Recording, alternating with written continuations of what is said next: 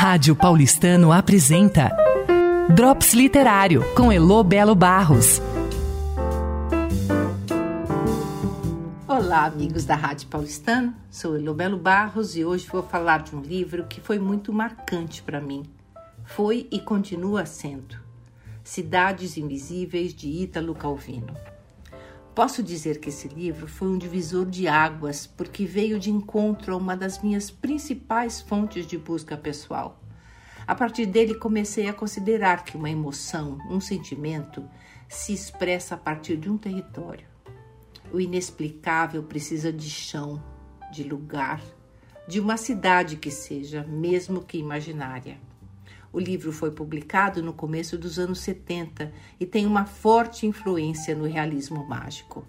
Calvino coloca como narrador o viajante Marco Polo. Enquanto ele vai contando, desenha uma extra-realidade, uma supra-realidade apoiada em cidades, até criar um imenso domínio que ultrapassa qualquer demarcação.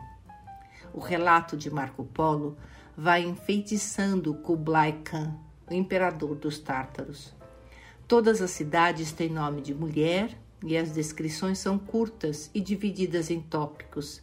As cidades e a memória, as cidades e o desejo, a cidade e a morte, as cidades ocultas e por aí vai.